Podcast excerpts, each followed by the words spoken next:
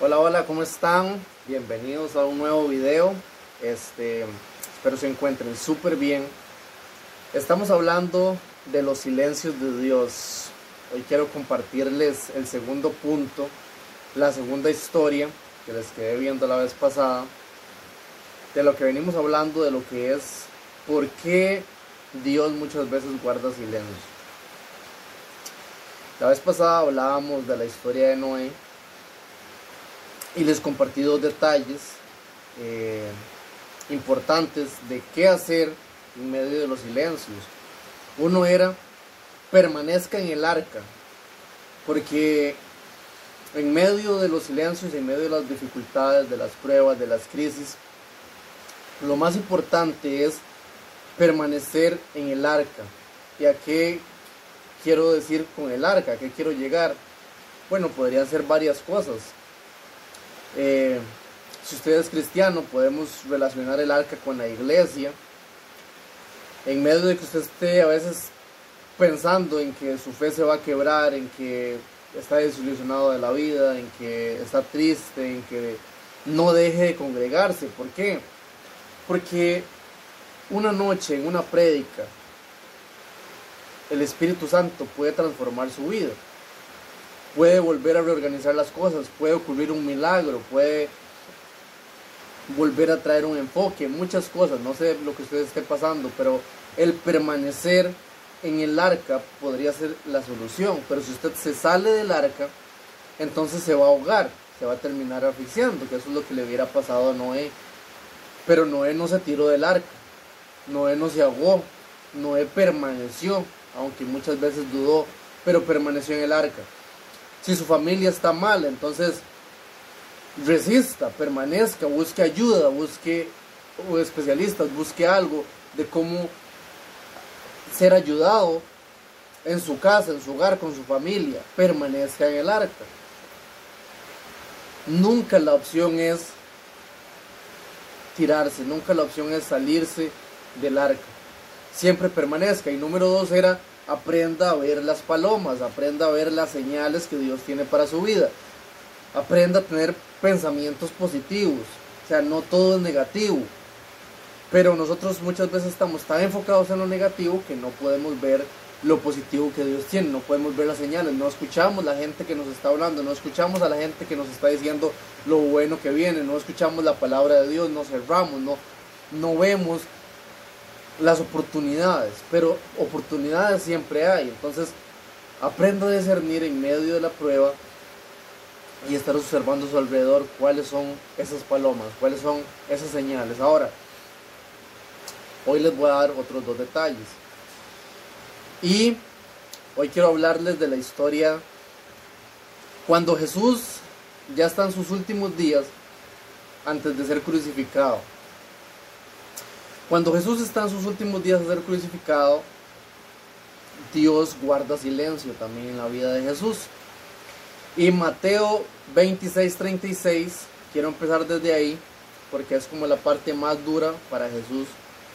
Y tal vez algunos de ustedes se identifiquen en este momento con Jesús. Y es que Mateo 26, 36 empieza a hablar cuando Jesús sube al monte, al Getsemaní a orar, y se lleva a Pedro y a dos discípulos más con él y los deja un poco más abajo y les dice, quédense aquí, siéntense mientras yo subo a orar.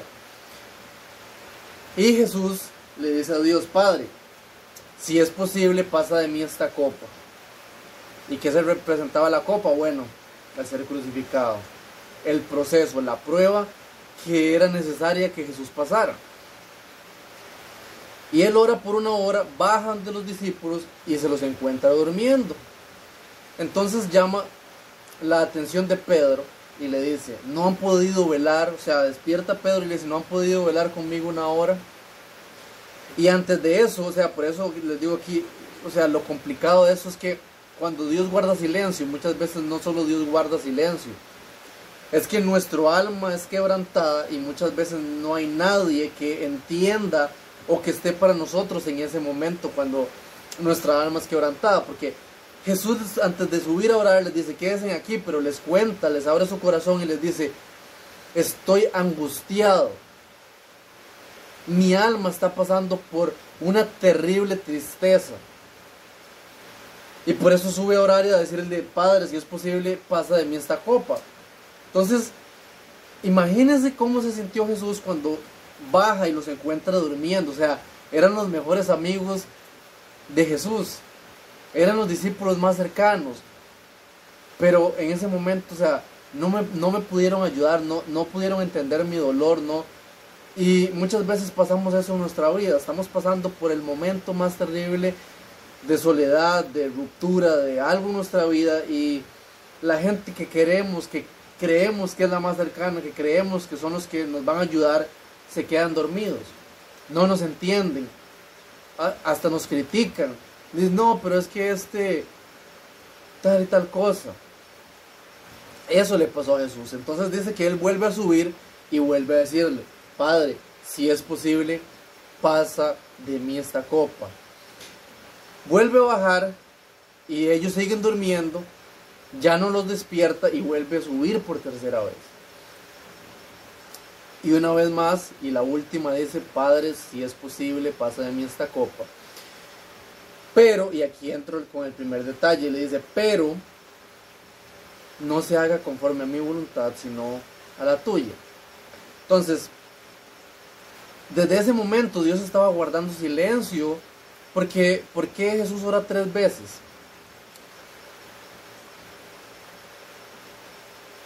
Para empezar, le dejo ahí picando. ¿Por qué Jesús sube y ora tres veces?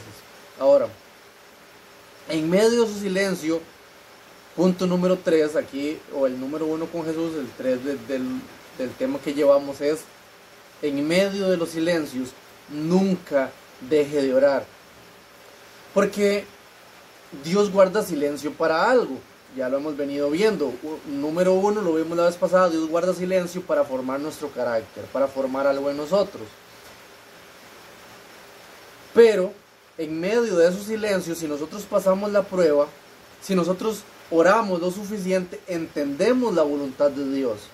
Porque al orar nos conectamos directamente con la voluntad de Dios. Entonces entendemos lo que Dios quiere. Pero en medio de ese silencio, tenemos que ser persistentes en la oración, porque si no oramos, entonces la conexión se corta, no logramos entender lo que Dios quiere hacer y entonces vamos a tener que repetir el proceso.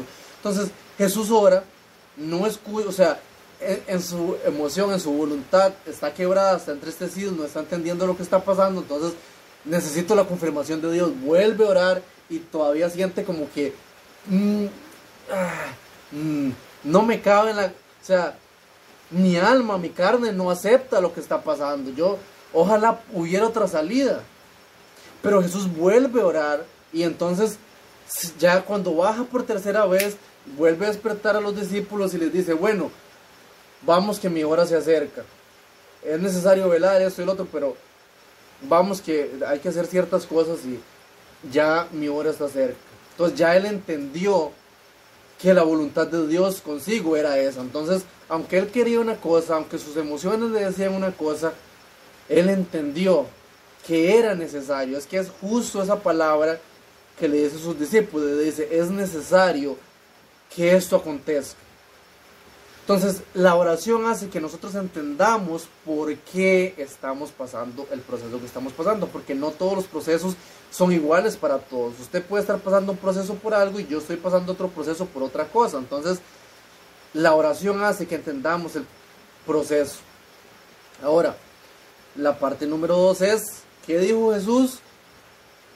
No se haga como yo quiera, sino tu voluntad. Y es que esto choca con nuestro orgullo. De hecho, hoy estaba leyendo algo de uno de los más grandes predicadores y, digamos, hombres de Dios, que decía que es lo más complicado del Evangelio para nosotros, es entender que Dios es el que nos puede salvar y no nosotros, porque eso choca con nuestro orgullo. Nosotros somos muy orgullosos, entonces nosotros siempre queremos resolver las cosas a nuestra manera, con nuestras fuerzas, con nuestras acciones. Pero el Evangelio nos lleva a entender que no, la salvación no es por obras, que nosotros no lo podemos lograr, que nosotros como pecadores estamos perdidos. Pero entonces Dios es el único que nos puede salvar. Entonces por eso mucha gente rechaza el Evangelio porque no podemos tolerar que nosotros no podamos hacerlo. Entonces como así, ah, Dios tiene todo planeado porque... Y choca con nuestro orgullo. Al igual los silencios de Dios chocan con nuestro orgullo porque nosotros queremos que Él nos responda y quisiéramos que las cosas sucedan como nosotros queremos, pero no es como nosotros queremos. Dios tiene un plan y nosotros en humildad y como creación suya debemos rendirnos y decirle que se haga tu voluntad, porque la voluntad de Dios siempre va a ser mejor a la voluntad de nosotros. Punto. O sea, no hay nada más. O sea, cuando Job está pasando por una dificultad y empieza como a debatir con Dios, Dios un día le dice como, ¿dónde estuviste tú cuando yo creé las montañas? ¿Dónde estuviste tú cuando cuando le ordené al mar que guardara un límite, ¿dónde estuviste? O sea, nosotros no, no podemos debatir con Dios nada. Su voluntad, su poder, todo lo que es Él es mucho más superior a nuestra mente. Entonces, siempre los planes de Él son mejores a los de nosotros. Entonces, por eso siempre, en medio del proceso, rindámonos y digamos, Dios, que se haga tu voluntad.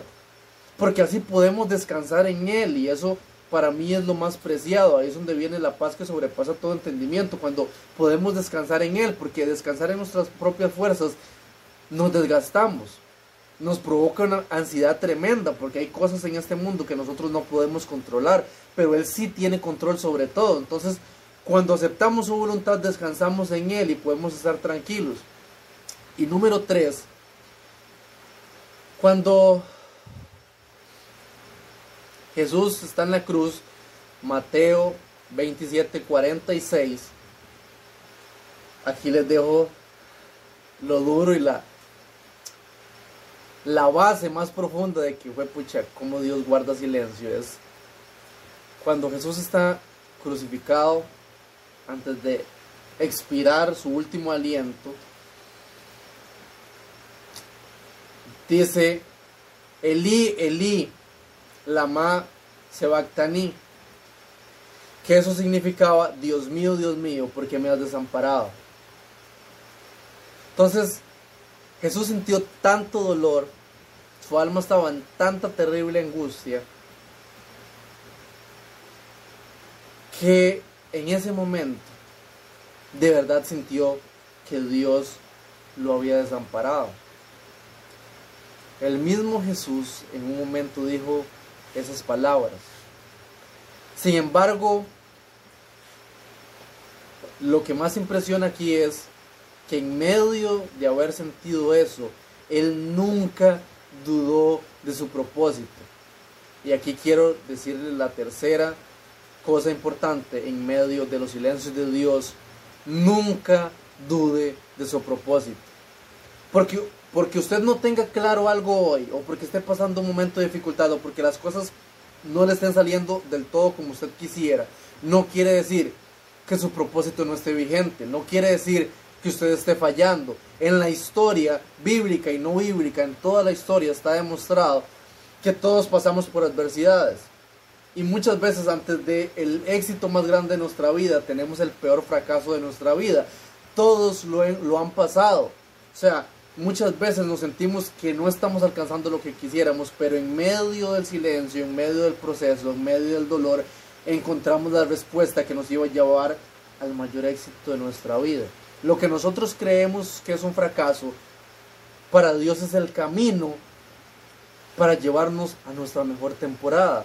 ¿Y qué pasó después de que Jesús dice esas palabras? Cuando grita por segunda vez estas palabras, dice que expira entrega su espíritu y expira y después de esto viene un temblor sobre la tierra, el velo se rasga, empiezan a suceder todo lo que la escritura decía que iba a suceder, se abren los sepulcros, los santos empiezan a resucitar y Jesús empieza a tener gloria y empieza la preparación para que sea resucitado en gloria y en poder.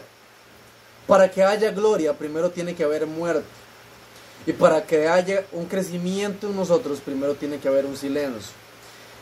Y aquí dejo la segunda cosa, para ir cerrando, de por qué Dios guarda silencio. Y quiero Jesús nos enseñó que Dios es nuestro Padre.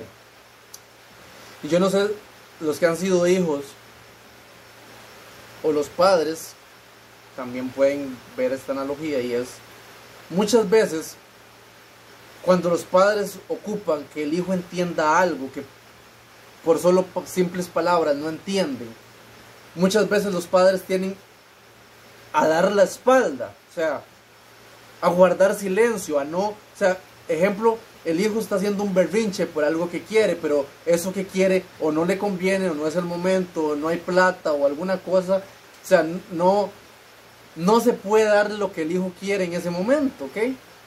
Entonces, los padres tratan de explicar por qué no se puede, pero a veces uno como hijo no entiende y siempre simplemente lo quiere. Entonces, el padre da la espalda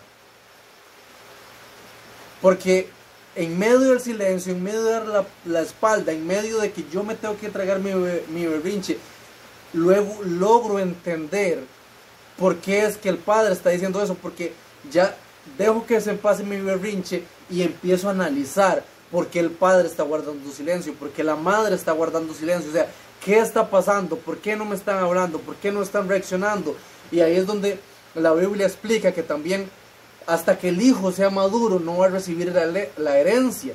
Entonces Dios tiene grandes herencias para nuestra vida. Dios tiene grandes cosas que usted no se imagina. El problema de muchos cristianos, ¿sabe por qué no alcanzamos las promesas que Dios tiene para nuestra vida? Porque no hemos madurado. Entonces, para madurar, Dios necesita darnos la espalda para que nosotros entendamos por nuestra propia cuenta el por qué no debemos hacer ciertas cosas. Entonces estamos haciendo ciertas cosas mal en nuestra vida, entonces Dios manda un proceso y guarda silencio para que nosotros maduremos, porque solo la persona madura se le entrega la herencia. Si usted sigue siendo un inmaduro, si seguimos siendo niños, Dios no nos puede dar la recompensa. Y Dios espera de usted y de mí que seamos adultos responsables y personas que podamos administrar las cosas de su reino. Espero que este mensaje les haya servido. De verdad, yo estoy muy emocionado, estoy llenado mucho mi corazón. A mí es el primero que me está hablando y nos vemos en la próxima.